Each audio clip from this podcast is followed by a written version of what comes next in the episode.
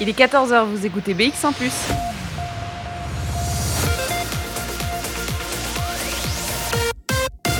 BX1 ⁇ Radio de Bruxelles. Radio de Bruxelles. Jusqu'à 16h, Charlotte Maréchal vous fait vivre Bruxelles sur BX1 ⁇ Bonjour à tous, bonjour à toutes, j'espère que vous allez bien. 14h, on est jeudi 18 mars et on est parti pour deux heures de Bruxelles Vie à la maison.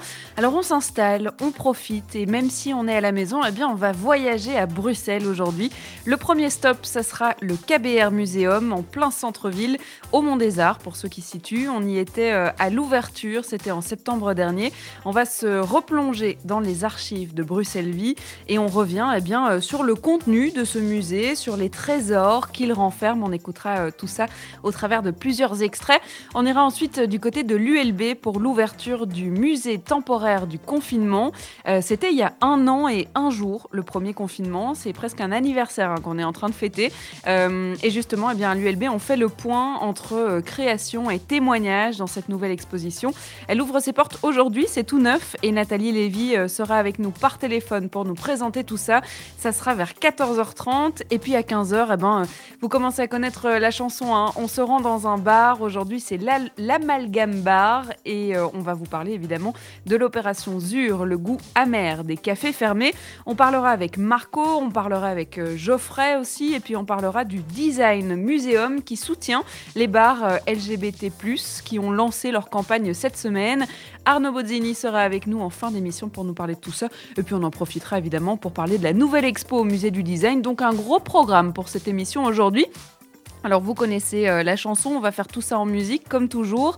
Dans la prochaine demi-heure, on écoutera The Feather, Blanche aussi avec son titre Summer Night. Mais tout de suite, c'est Tiff Barrow qui arrive dans vos oreilles avec Damn, You're Bad. Plongez-vous dans l'ambiance de Bruxelles avec Charlotte Maréchal. Et notre premier stop du jour dans ce Bruxelles Vie à la maison, eh bien, c'est un voyage au cœur de la ville, mais aussi un voyage dans le temps, puisqu'on va se replonger dans une émission Bruxelles Vie, eh bien, euh, pour laquelle on était en direct du KBR Museum, euh, une nouveauté pour la Bibliothèque Royale qui a ouvert son musée au mois de septembre dernier. On y était avec tous nos invités, évidemment, pour vous faire vivre tout ça en direct. On était notamment accompagné de Bernard Bouzman, euh, le commissaire du KBR Museum. On écoute un premier extrait.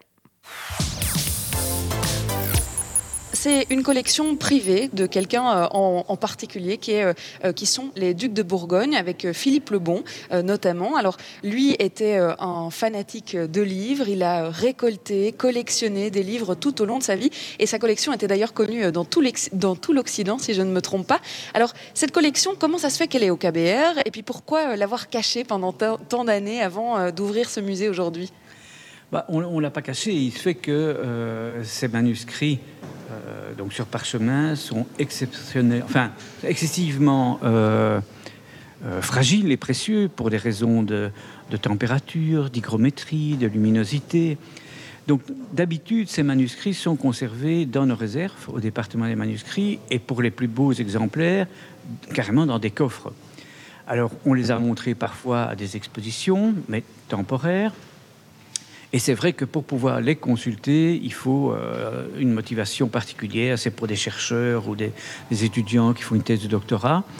Maintenant, tous ces manuscrits sont numérisés, donc ils sont consultables en ligne pour le grand public. Mais on s'est dit, voilà, c'est notre patrimoine, mais enfin, c'est pas mon patrimoine, c'est le patrimoine de tout le monde, de, de, de chacun, il faut le faire connaître. Les conditions d'exposition ont beaucoup évolué ces dernières années, ce qui nous permet maintenant d'exposer ces manuscrits dans des conditions parfaites. Euh, c'est pour ça qu'on a créé ce musée. Alors c'est quoi cette collection? Ben, C'est euh, l'ancienne bibliothèque des Ducs de Bourgogne, euh, qui a été commencée par Philippe le Hardy, puis continuée par Jean Peur, et puis par Philippe le Bon.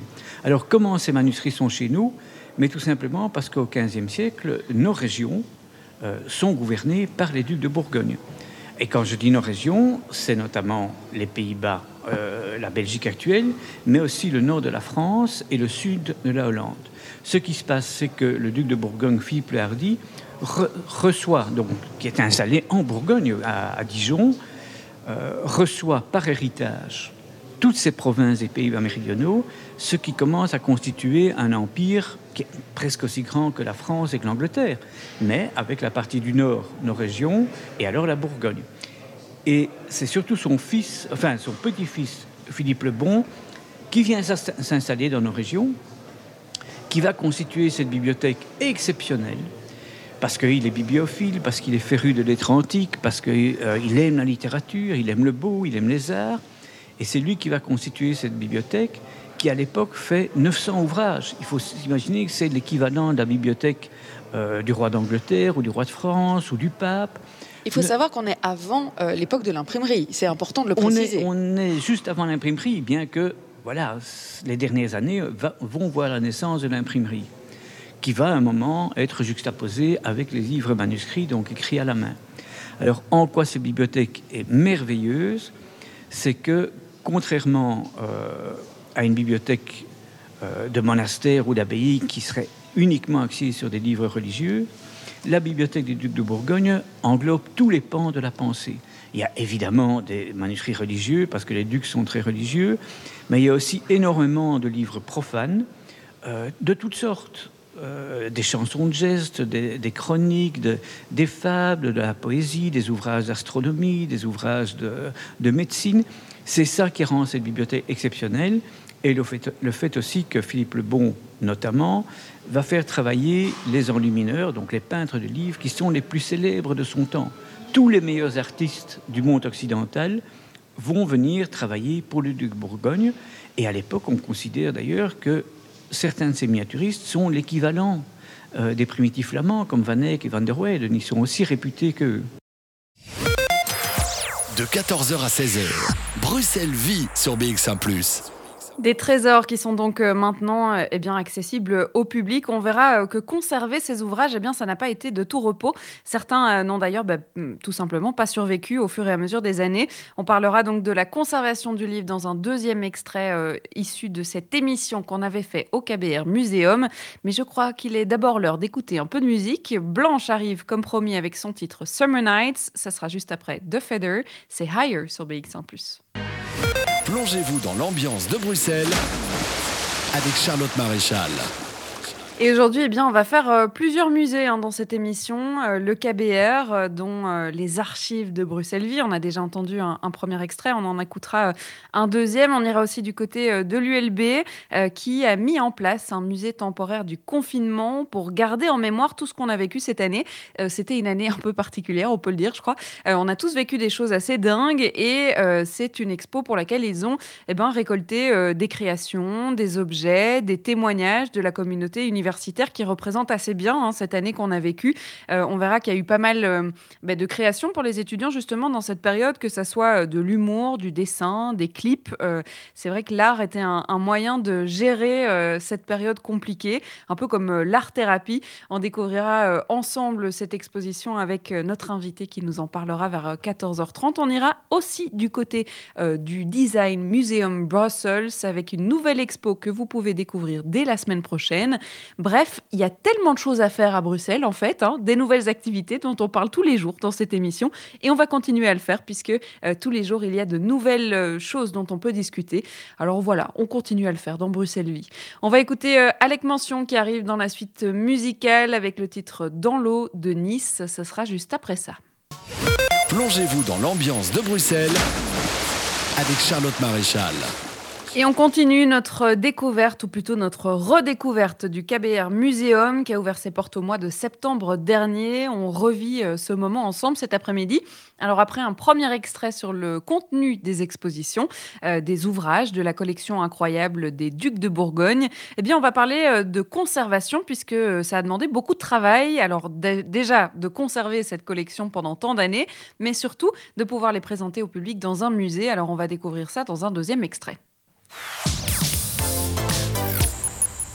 Euh, pour vous rappeler un peu le contexte, tous les livres qui sont exposés datent du XVe siècle. Ils font partie de la collection des ducs de Bourgogne qui ont été euh, vraiment collectionnés au fur et à mesure des années. Alors on accueille avec nous euh, dans cette émission Elena Salvini. Bonjour Elena Salvini. Bonjour. Vous êtes co-commissaire de cette exposition et c'est vrai qu'on va parler un petit peu de, comment est-ce que ces, ces, ouvrages ont réussi à vivre 600 ans, à arriver jusqu'à nous aujourd'hui dans la collection KBR. Comment est-ce qu'on conserve un ouvrage comme ça? Euh, bah, d'ailleurs, il faut savoir que c'est tout à fait exceptionnel d'avoir euh, pu conserver une, collection aussi complète. On parle de presque 300 manuscrits qui ont traversé six siècles, alors qu'à l'origine, il, y en avait presque 900. Et euh, c'est assez incroyable, c'est un fait très très rare. Et ces manuscrits nous sont parvenus dans des conditions qui sont quand même excellentes. ils ont traversé pas mal de vicissitudes, pas mal de il y a eu pas mal d'accidents. On parle euh, par exemple de deux incendies euh, au Kaudenberg. On parle de. Ils ont été déportés euh, à Paris alors, lors de l'occupation française sous Napoléon. Ils ont été transportés un peu comme ça, un vrac sur des charrettes jusqu'à la bibliothèque française. Et ben voilà, ils ont, ils ont bien accusé le, coup. Et sans parler de, de guerre mondiale. Et enfin voilà, plein, plein d'histoires, mais euh, c'est extrêmement rare d'en avoir conservé dans un si bon état à 300. Et euh, les manuscrits sont des objets très sensibles, euh, principalement aux agents atmosphériques, notamment à l'humidité et à la température. dans le musée, on a installé des vitrines étanches qui les protègent et qui sont constamment monitorées. Et du coup, on fait en sorte de garder une humidité relative et en température euh, euh, le plus possible fixe et stable. C'est comme si on avait des organismes vivants en fait sous ces vitrines, puisqu'il faut les surveiller, il faut être sûr qu'il n'ait pas trop d'humidité, pas assez. Euh. C'est des mesures fixes et sont constamment monitorées. Et ben, ils sont des organismes vivants parce que c'est du, parchemin, c'est d'origine animale, les pigments sont d'origine végétale et ils sont, ils sont sensibles à toutes ces variations et aussi euh, à la lumière, par exemple. La lumière peut euh, oxyder euh, les pigments, elle peut décolorer les miniatures et du coup, ça aussi, c'est un aspect surveillé. Mais il faut aussi quelque part trouver un compromis parce qu'on ne peut pas les exposer dans l'obscurité totale on fait attention, il y a des filtres UV sur toutes les fenêtres de l'exposition, mais, euh, mais aussi la, lumière est vraiment dosée et ça aussi, on, on, calcule aussi la quantité de luxe que chaque euh, page euh, absorbe. Et, ça veut dire qu'on va tourner les pages dans, dans les vitrines pour éviter d'user une page en particulier ou bien on ne va pas jusque-là ah les, pages sont photosensibles, les parchemins, mais surtout les miniatures et l'encre. Et euh, on estime, enfin, on calcule la quantité de lumière que chaque folio exposé va recevoir, et on sait que dans euh, quatre mois, et du coup euh, trois fois par an, on, devra changer la, page exposée, voire les manuscrits. D'accord. Alors vous avez décidé de m'emmener dans une des parties euh, de, de, ce musée qui expose eh bien, les pauvres malheureux qui ont été abîmés par cette histoire. Alors il y en a un qui a brûlé, il y en a un qui a été arraché de sa couverture, l'autre qui a terriblement moisi hein, dans l'humidité. Il n'est pas bien. Il n'est pas en bonne santé. Ça, c'est des exemples eh bien, d'une partie de la collection qui a manifestement été détruite dans l'histoire. Oui, Ici, les, manuscrits exposés euh, ne, font pas partie spécialement de la collection des Ducs de Bourgogne, mais on trouvait que c'était intéressant de montrer euh, tout ce qui peut arriver en manuscrit. Pourquoi la collection des Ducs de Bourgogne est si exceptionnelle? Ben Parce qu'ils euh, sont encore dans un très bon état et ils sont magnifiques, alors que normalement, les manuscrits ne nous parviennent pas aujourd'hui dans cet état-là. On a un manuscrit brûlé, effectivement, une couverture qui a été arrachée. on refaisait souvent le, les, euh, les, reliures des livres et celle-là, elle était complètement arrachée. On voit encore des traces de, des fils de, de couture euh, sur le dos. Et on voit encore presque l'écriture euh, de certaines pages qui ont été imprimées dans la couverture tellement. c'est ça.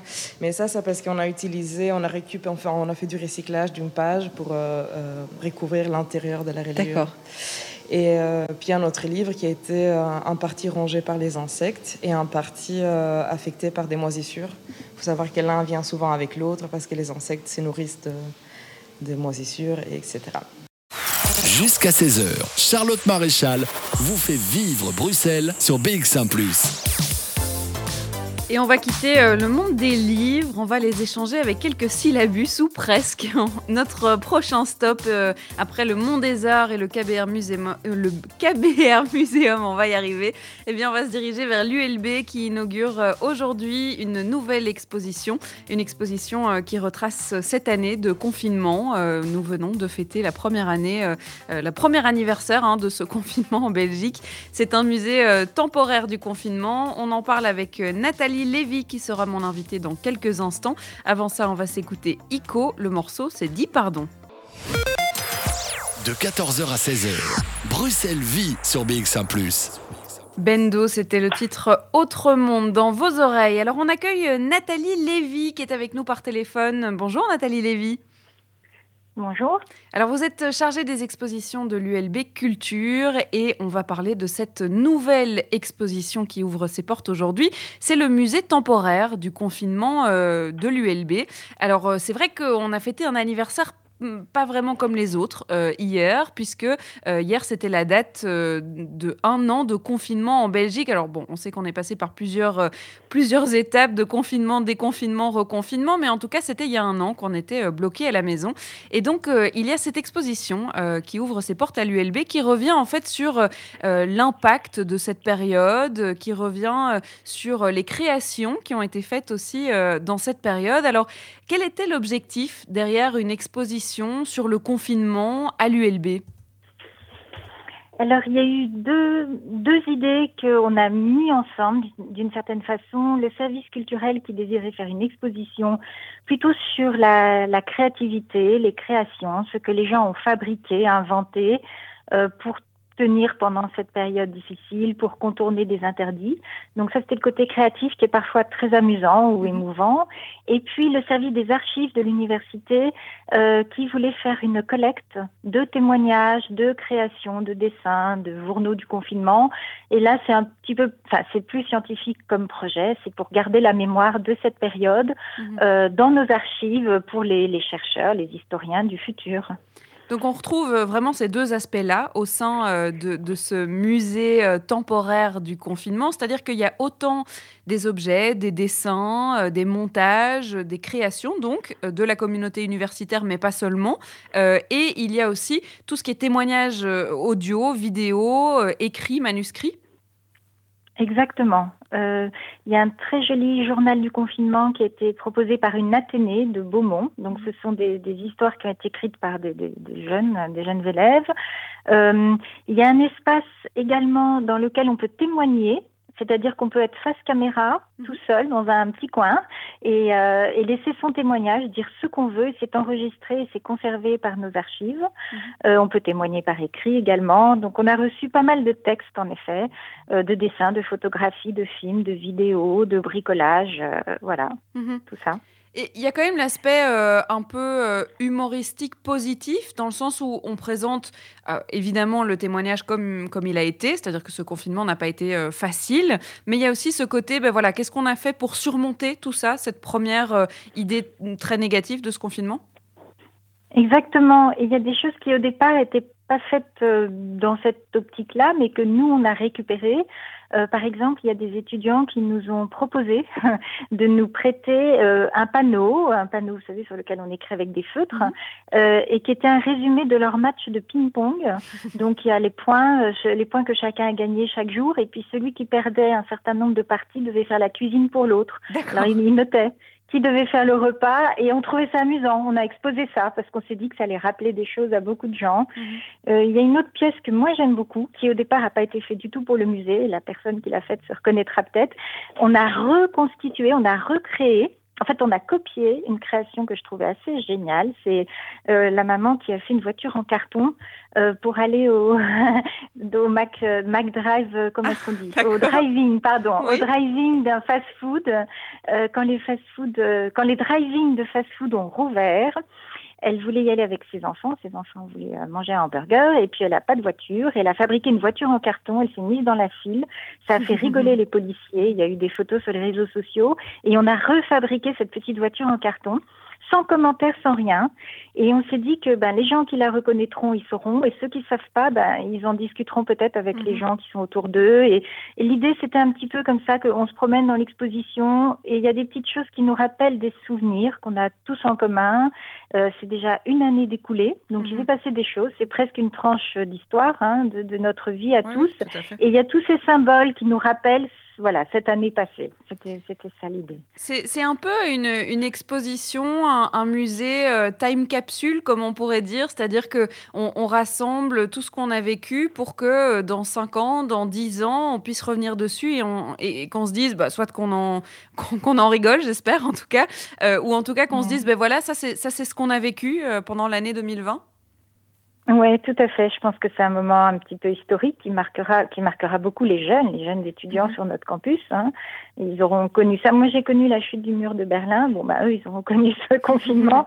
euh, et, et, ça va marquer. Et en effet, il y a, y a, cette idée de, de, de période c'est une temporalité un petit peu particulière d'ailleurs, euh, parce que euh, il y a quelque chose de flottant. On a l'impression que les temporalités ont changé. Nous, on a appelé cette exposition musée temporaire du confinement. Donc déjà, musée temporaire, ça va pas ensemble. Normalement, c'est les expositions qui sont temporaires et les musées restent. Donc c'est quelque chose dont on connaît pas très bien les dates de début ni de fin. On savait pas quand on aurait le droit d'ouvrir, et on ne sait pas combien de temps cette exposition va durer. On a décidé de la laisser ouverte aussi longtemps que l'épidémie durerait et euh, qu'elle continuera à s'enrichir. Donc les gens, voilà, c'est un appel à projet. Euh, les gens peuvent nous proposer encore des œuvres, des créations, euh, des bricolages mhm. qui pourront enrichir ce musée un petit peu particulier.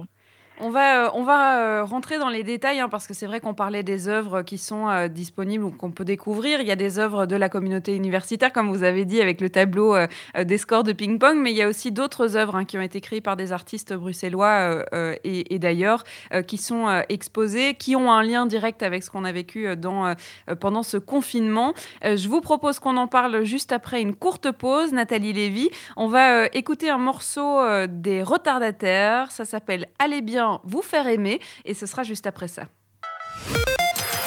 De 14h à 16h, Bruxelles vit sur BX1 ⁇ et on est toujours en ligne avec euh, Nathalie Lévy, qui est chargée des expositions euh, de l'ULB Culture. On vous parle de cette euh, nouvelle exposition, hein, le musée temporaire du confinement ULB. Et c'est vrai que peut-être que vous avez vu passer l'affiche de cette nouvelle exposition qui ouvre ses portes aujourd'hui d'ailleurs. Et, en fait, elle est assez marrante, cette affiche, parce que on aurait pu choisir de, représenter ce confinement avec le masque, on aurait pu choisir de le représenter avec le milieu hospitalier, eh ben, vous avez plutôt choisi de le représenter avec humour, euh, puisque c'est un kayak sur votre affiche. Alors racontez-nous un peu l'histoire qu'il y a derrière ça. Mais quand on a pensé à faire euh, cette exposition musée, euh, on, a, on a tout de suite eu, on s'est tous mis d'accord sur le fait qu'il fallait un kayak dans cette exposition. C'est un petit peu l'idée de euh, voilà, le, comment dire, cette mémoire commune, c'est un peu mhm. ça l'idée qui s'est qui s'est constituée pendant cette période, et c'est euh, bah, c'est la complicité que ça a créé entre nous, c'est-à-dire que quand on voit un kayak, ça fait rire tout le monde. Euh. c'est ça. Et alors en plus sur l'affiche, c'est très beau parce que c'est un kayak rouge sur la pelouse verte de mhm. l'université, avec l'ombre des bâtiments. Voilà, elle elle fonctionne très bien cette affiche. C'est vrai que maintenant qu'on pense à kayak, on a un peu tous une histoire avec le kayak, alors que peut-être qu'en fait avant ça, on n'avait pas d'affinité particulière. Mais euh, là, le kayak résonne confinement, quoi. Oui, ben ça résonne aussi un petit peu le décalage en fait. C'était bon, le discours politique était un peu, enfin les gens l'ont ressenti comme décalé par rapport à la réalité de ce qu'on vivait pendant cette période. Aller faire du kayak, on s'est dit mais qu'est-ce que ça vient faire là? C'est pas du tout notre préoccupation. Et puis après, d'une certaine façon, euh, l'art, la, création, c'est aussi un pas de côté. C'est mhm. aussi par rapport au réel, faire le petit pas de côté, le petit détournement. Donc ça marchait bien dans l'exposition. Et c'est le un club de kayak d'Anderlecht qui a qui nous l'a volontiers prêté, nous l'a mhm. apporté. Enfin, c'est-à-dire qu'il est, il est physiquement dans l'expo, hein Oui, tout à fait, tout à fait, au milieu de la salle. Il y, a, un autre détail de détournement un peu de, l'actualité, euh, c'est celle de, Charles Quézin, ce designer bruxellois, euh, qui a notamment fait un, pop-up euh, entièrement en, rouleau de papier toilette. Et vous avez repris cette œuvre-là aussi dans l'expo. Oui, l'atelier de Charles Kézan nous, l'a prêté. Donc on a un mur de papier toilette. C'est très pratique parce qu'il nous permet de, euh, de flécher le parcours. Comme ça, ça fait un mur dans l'exposition. On est obligé de le contourner, de suivre le parcours Covid. D'accord. Et puis euh, ils nous ont prêté également une série d'origami et les gens peuvent continuer à fabriquer des origamis d'ailleurs euh, dans l'espace. On le disait, il y a autant des œuvres euh, extérieures que intérieures à, la communauté euh, universitaire. Alors, euh, il y a des œuvres humoristiques, on en, a, on en a parlé, il y a des œuvres créatives, il y a des vidéos, il y a des, sons, des clips aussi qui ont été tournés. mais il y a aussi des témoignages, ça c'est plutôt l'aspect archive de cette expo. et donc, qu'est-ce qui ressort dans la communauté étudiante justement dans ces témoignages que vous avez pu récolter? Alors les témoignages sont, oui, sont assez émouvants. C'est peut-être, euh, c'est pas l'aspect le plus humoristique. Souvent, c'est des choses assez, euh, euh, assez touchantes, un peu tristes. Moi, je pense euh, à un des étudiants qui a écrit un long texte et qui nous a proposé de très belles photos d'ailleurs. Et il décrit un petit peu la détresse de sa famille, de ses parents qui sont commerçants, et sa maman qui pleure parce qu'il se demande comment ils vont s'en sortir. Mm-hmm. Donc on a aussi ce genre de témoignages. Euh, et puis euh, et puis des vidéos. Alors les vidéos sont souvent plus humoristiques mhm. sur euh, voilà des étudiants qui, qui, qui se filment en confinement et, et parfois c'est quand même assez drôle.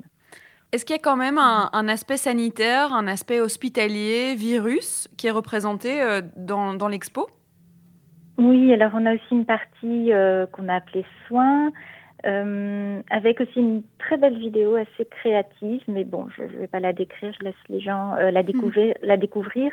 On a également euh, le reportage photo de Charles Chojnaki qui a travaillé à Erasme euh, avec les soignants. Et là, ce sont des très très belles photos des soignants, mhm. assez pudiques, euh, en noir et blanc. Et on a consacré un espace à ces photos qui font aussi l'objet d'une publication d'un livre. Mhm. Euh, voilà, c'est. Il y a un peu de tout à la fois de hein. reportage et de création. Pardon Il y a un peu de tout en fait, c'est-à-dire que euh, on peut retrouver euh, un peu ce que on a tous vécu pendant ce confinement, ce qu'on a pu voir sur les réseaux sociaux, ce qu'on a pu entendre dans les discours politiques. Donc c'est vraiment une, une, espèce de timeline. On, on, retrace cette année. Oui, tout à fait. Et c'est l'intérêt de l'exposition. C'est-à-dire que contrairement à, à la culture que l'on peut vivre euh, autrement euh, sur un écran, euh, par exemple. L'intérêt de l'exposition, et c'est pour ça qu'il y a autant de monde, je pense déjà, mm. c'est que c'est un moment d'interaction sociale, c'est un moment où on est ensemble, où on discute dans une exposition. souvent, les gens, les gens discutent. Mm-hmm. Donc, quand ils voient un objet qu'ils comprennent pas, mais qu'est-ce que c'est que cette voiture en carton, je connais pas. Mhm. Alors il y a quelqu'un à côté qui dit, mais si vous vous souvenez pas, c'est cette histoire, cette dame qui a fabriqué une voiture. Et c'est un moment où on échange. Mhm. et où, on se parle. Et c'est aussi l'intérêt de voilà d'avoir euh, ce moment de culture dans une exposition. C'est une expo qui va encore. Euh, partager ces expériences. Pardon. Mhm. Non, mais je disais juste qu'elle allait encore évoluer, c'est-à-dire que euh, euh, si d'autres choses, bah, on parlait du kayak, il y aura peut-être le frisbee aussi dans quelques, dans quelques semaines qui, qui rappellera euh, cette, cette histoire du kayak. c'est-à-dire que bah, il y aura encore des choses en 2021 qui vont nous marquer par rapport à ces confinements et par rapport à cette épidémie. Oui, alors on a décidé donc euh, de laisser cette exposition euh, vivre sa vie organique, euh, de continuer à grandir. et donc on n'a pas de date de fin prévue pour mmh. le moment, comme je l'ai dit, je crois. et on peut continuer donc à proposer des œuvres. on peut écrire sur au mail culture.ulb.be pour proposer des choses. Mmh. Et dans la mesure de la place disponible, ben, on continuera à enrichir cette exposition. Et voilà, et on ne sait pas encore jusqu'à quand ça va durer. Voilà, hmm. un petit peu comme cette épidémie. Elle a démarré aujourd'hui, cette exposition. Vous pouvez dès à présent euh, la découvrir euh, à l'ULB, ce musée temporaire euh, du confinement. Au niveau des détails pratiques, il faut s'inscrire? Tout à fait. Il faut réserver en ligne. Il faut aller sur le site d'ULB Culture. Si vous tapez ULB Culture dans un moteur de recherche, vous arrivez sur notre site. Sur euh, l'exposition, vous verrez très vite l'affiche de l'exposition avec le fameux kayak rouge. Et là, vous pouvez réserver en ligne. L'entrée est gratuite et c'est ouvert de 12 à 17 heures tous les jours, sauf le dimanche. Eh bien, c'est noté, on viendra faire un tour pour redécouvrir cette année euh, de confinement pour fêter l'anniversaire du confinement belge. Oh, il vaut mieux le prendre avec le sourire, hein, je pense. Euh, merci beaucoup, Ouais. Nathalie Lévy, d'avoir été avec nous. Merci à vous. Merci beaucoup. On va continuer notre playlist musicale de l'émission avec euh, Noé Prezov qui arrive dans vos oreilles. Le titre s'appelle Cette route-là.